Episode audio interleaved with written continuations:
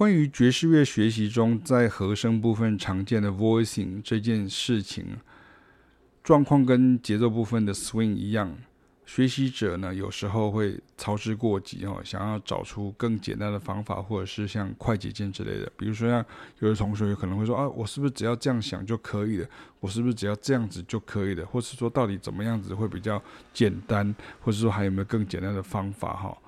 那但是，如同两位老师常常在强调的，我们的教学都已经是去芜存菁的了哈，也就是大白话讲的，老师教你的已经是最简单的了哈，再简单就是骗你的哈，所以也就是希望说学生能够借由我们的教学，能够很快的上手，开始练习以及进步。所以像是 voicing、swing、improvise 哈，这三者正好是和声、节奏、旋律三元素的这个爵士乐特质哈。Voicing 就是 harmony 的爵士乐里面会常见到的这个状况，然后 swing 就是爵士乐里头对于节奏部分的一个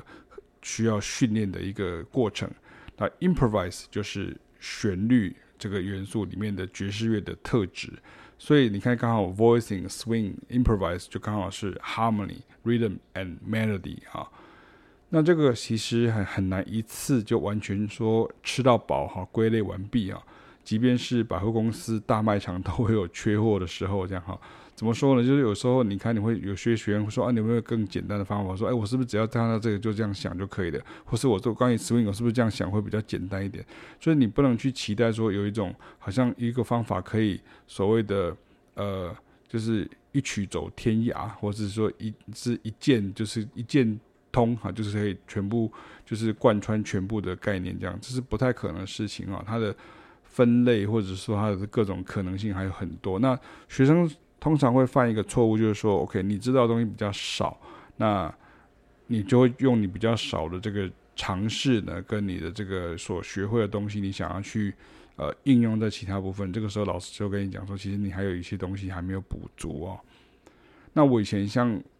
我以前就会遇到学员会讲说，哎，那像 upper structure 这种方法很赞啊，那可不可以一次推算列表出来，这样子就可以随时查，好，用查的这样。我就跟学生说，你不要这样学哈，你要从曲目上去切入哈，你去累积同样声音的曲目，它这样子，呃，去找出来像这样的一个声响 upper structure，这样会比较实际。你一次就把全部东西列出来哈，老实说哈，你记不住哈，那下次遇到你又忘了哈。那像学校教育上至少还有考试是强迫你背起来嘛。可是像我们现在在呃，等于是在一个私人授课的这样的一个状况之下，其实你反而不要急哈，就是不要急。然后老师都还是会提点你，因为你会忘记哈，那是一定会忘记哈。那我们以前也会常遇到说，学生会讲说啊，比如说像哎，既然爵士乐 standards 那么多，那现在有几本 real book 啊，face fact book 啊，那我们就买几本啊，就有几本我们就买几本这样哈。那这种就是以为自己拥有的工具哈，就以为自己拥有的能力哈，这也是很常见的买谱、买书、买教材起来摆哈的一个迷思。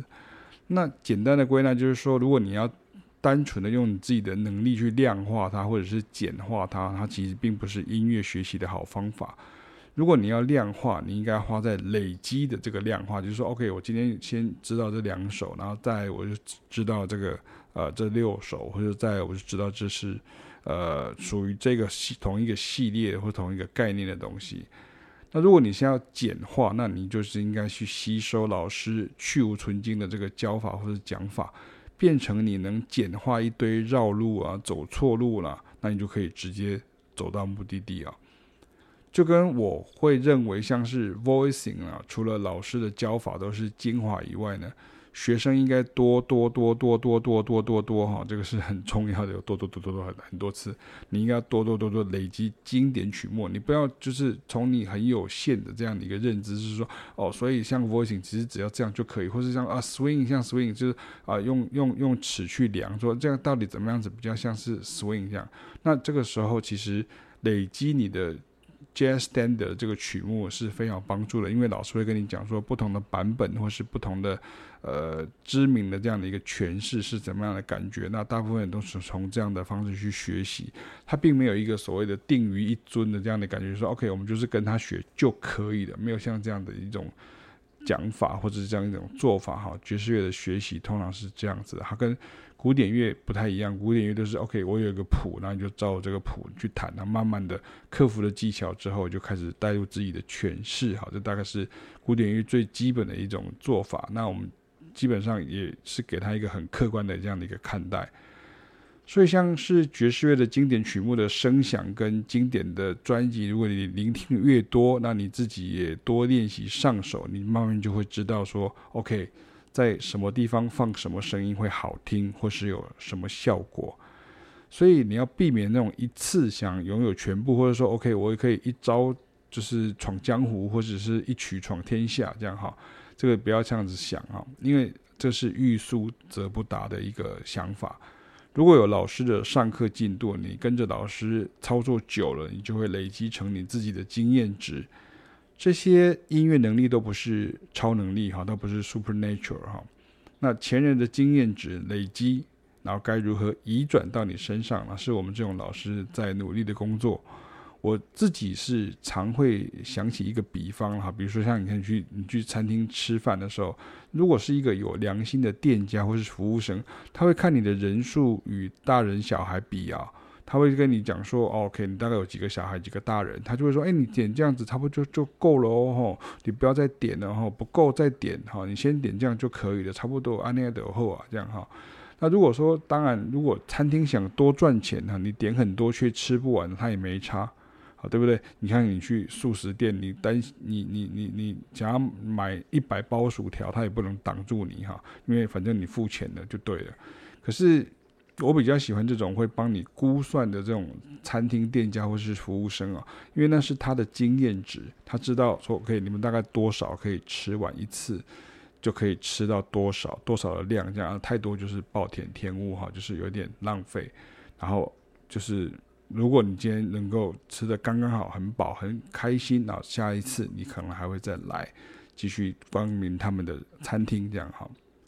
所以老师呢，其实并不是提供学生方法的人，老师是帮学生找方法的人。既然找出了适才的方法哈，自然也就不希望所做的努力是白费的哈。所以这一篇呢，也就献给大家。那不要操之过急啊，也不要想说，OK，所以我只要照这样做，然后以后所有的东西都是一样的原则，这样哈，这个是不不太可能的事情。可是你会慢慢去累积，那么久了之后，你就慢慢的会进步了。